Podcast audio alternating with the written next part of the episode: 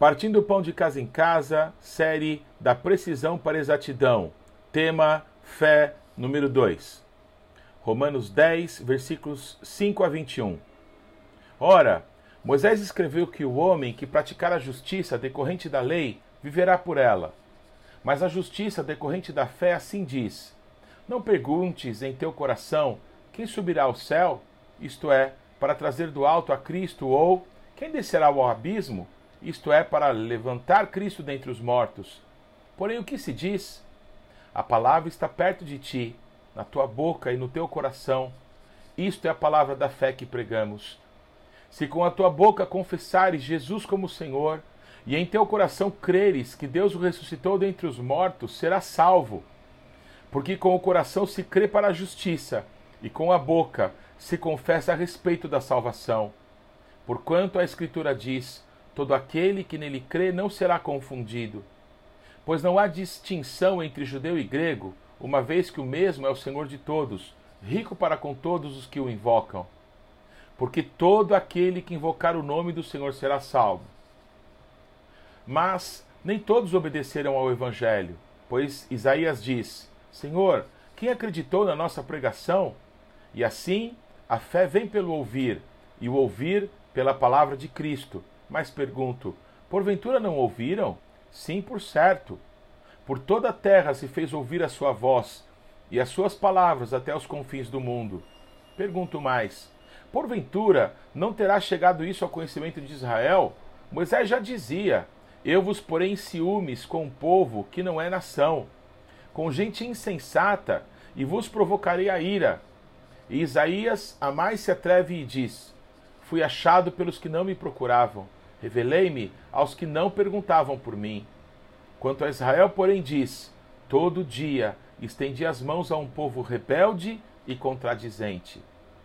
Na busca de deixarmos a superficialidade, a carnalidade, de apenas acertarmos o alvo para acertarmos a mosca, para a verdadeira direção do Espírito Santo a cada um de nós, para a profundidade do relacionamento com Cristo, percebemos que é um processo para a manifestação da fé.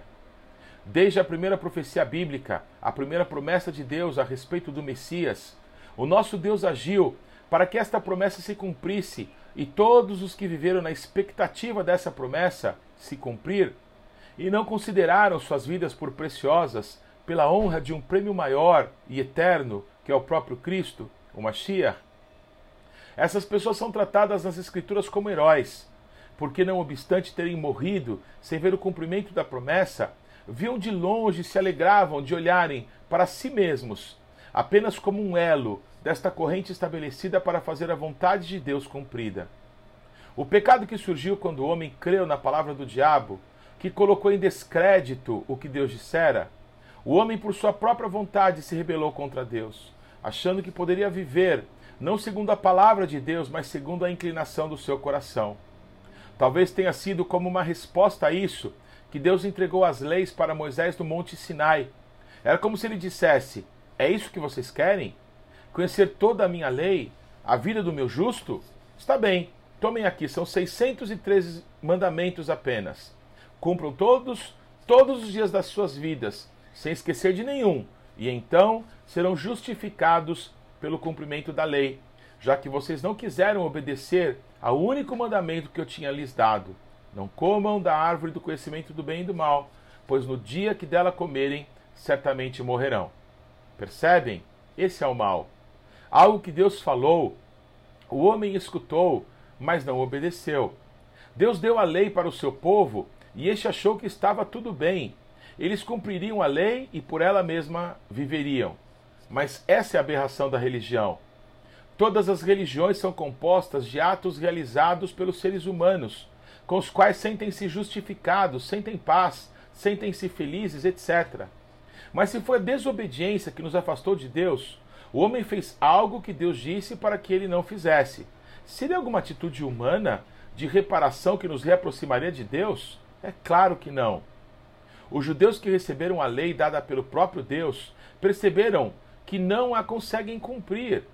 O que se dirá das inúmeras religiões que existem por aí, criadas justamente na rebeldia contra Deus, através de homens que levantam os seus próprios deuses, servindo a estátuas, árvores, montanhas, estrelas, enfim. Para o homem é impossível chegar até Deus por suas ações desvinculadas de Deus, porque foi exatamente isso que nos separou dele. Não existe fé sem Jesus, o autor e consumador da nossa fé. E, portanto, a justiça decorrente da fé, como o apóstolo Paulo escreve aos Romanos, é essa. Não pergunte muita coisa, não queira entender muita coisa. Há coisas que não entendemos e não vamos entender. Ouça, confesse com a tua boca e haja segundo a declaração que você mesmo proferiu. Porém, que se diz? A palavra está perto de ti, na tua boca e no teu coração, isto é, a palavra da fé que pregamos. Se com a tua boca confessares Jesus como Senhor e em teu coração creres que Deus o ressuscitou dentre os mortos, serás salvo. Porque com o coração se crê para a justiça e com a boca se confessa a respeito da salvação. A pregação do apóstolo Paulo, a mensagem que ele e os apóstolos do Cordeiro receberam de Cristo, de que ele veio a esse mundo sem jamais ter pecado, ofereceu-se como um sacrifício ao Pai no nosso lugar já que todos nós pecamos. Porque Cristo nos perdoou, a morte não teve condições de o reter no Hades e por isso Cristo foi ressuscitado dentre os mortos. Ou seja, a condenação do pecado ele levou sobre si e assim mesmo triunfou sobre a morte. E essa foi a mensagem que todos os apóstolos compartilharam com o mundo. Eles viram Jesus ressurreto, eles eram testemunhas oculares da sua ressurreição. Quando ouvimos essa pregação, Ouvir essa pregação gera fé em nós, no nosso coração e nosso espírito, pela palavra que ouvimos, como uma semente numa terra fértil. Passamos a crer que realmente Deus ressuscitou a Cristo, ou seja, toda a obra foi realizada em nosso favor. E por isso, nós confessamos com a nossa boca a respeito da salvação. Nós que fomos criados à imagem e semelhança de Deus, passamos por um processo para materializar as coisas espirituais aqui nesse mundo natural.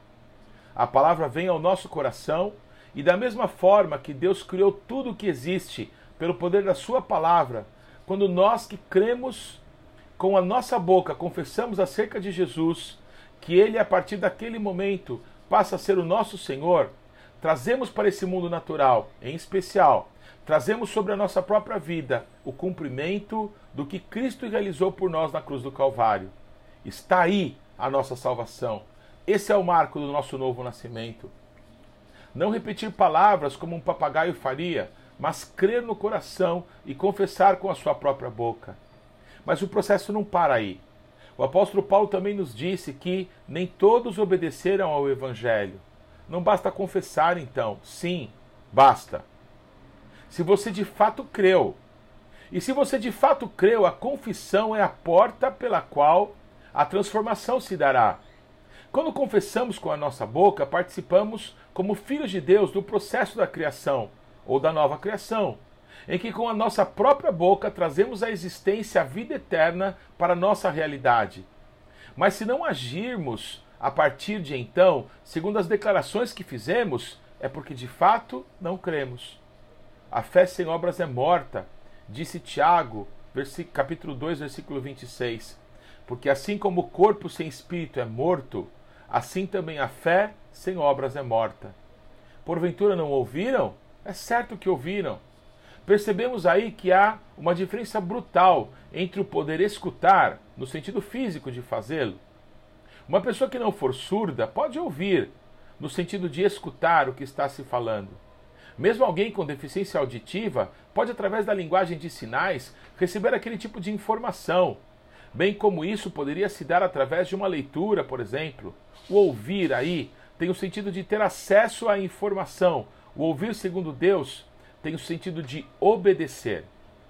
O texto mais importante do Antigo Testamento, conhecido pelos judeus do mundo todo, é Shema Israel, Adonai Eloheinu, Adonai Errad.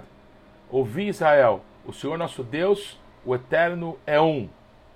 A palavra Shema, ela quer dizer ouvir, escutar, obedecer, ser obediente, ouvir, perceber pelo ouvido, ouvir a respeito de ouvir com atenção ou interesse, escutar, compreender. A, obedi a obediência não é percebida pela palavra, mas pelas ações que se darão a partir da palavra declarada. O que houve dentro, no coração, no espírito, passa por nossa boca, mas será manifestada por nossas ações. Quanto a Israel, porém, diz: Todo dia estendi as mãos a um povo rebelde e contradizente. Por que essa expressão? Porque as ações do povo de Israel no deserto, e mais ainda, depois que tomaram posse da terra prometida, estavam desalinhadas com aquilo que diziam. Os atos religiosos demonstravam uma devoção, mas as atitudes na vida cotidiana demonstravam outra coisa. Há alguma diferença dos judeus para conosco nesse sentido? Parece que não. Não falando de outras igrejas, outros grupos, outros líderes, mas olhando para nós, com desejo de que, se ainda caminhamos longe do centro da vontade de Deus, possamos nos arrepender e mudar.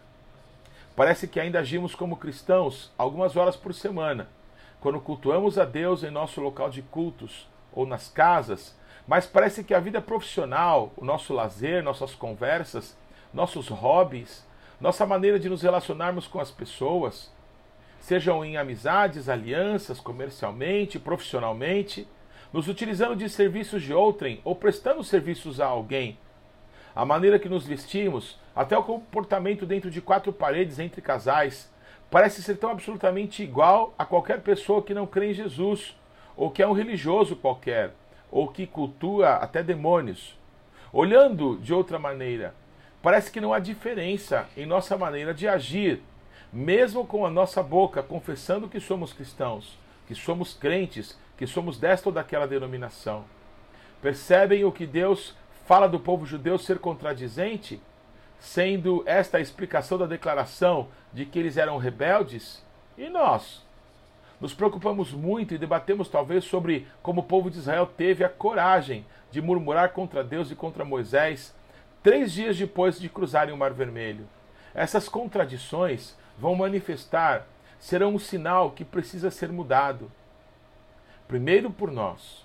Examine-se o homem a si mesmo. Em algum tempo, pouco ou muito, não sabemos, todos verão o que Deus viu desde o primeiro minuto. Me louvam com os seus lábios, mas o coração deles está longe de mim. Como Deus pode dizer isso de pessoas que cantam para Ele, que pregam em nome dEle, que expulsam demônios e até curam usando o nome dEle? É porque Deus conhece o coração das pessoas. E o que em algum tempo, pouco ou muito, não sabemos, todos verão, é o que Deus, desde o primeiro minuto, já sabia. Confessou com a boca, mas não creu com o coração. As atitudes, as ações, as obras vão confirmar a nossa fé. A justiça mediante a fé não busca entender detalhes, saber o porquê, ou como isso ou aquilo. Ouve e crê, e porque crê age.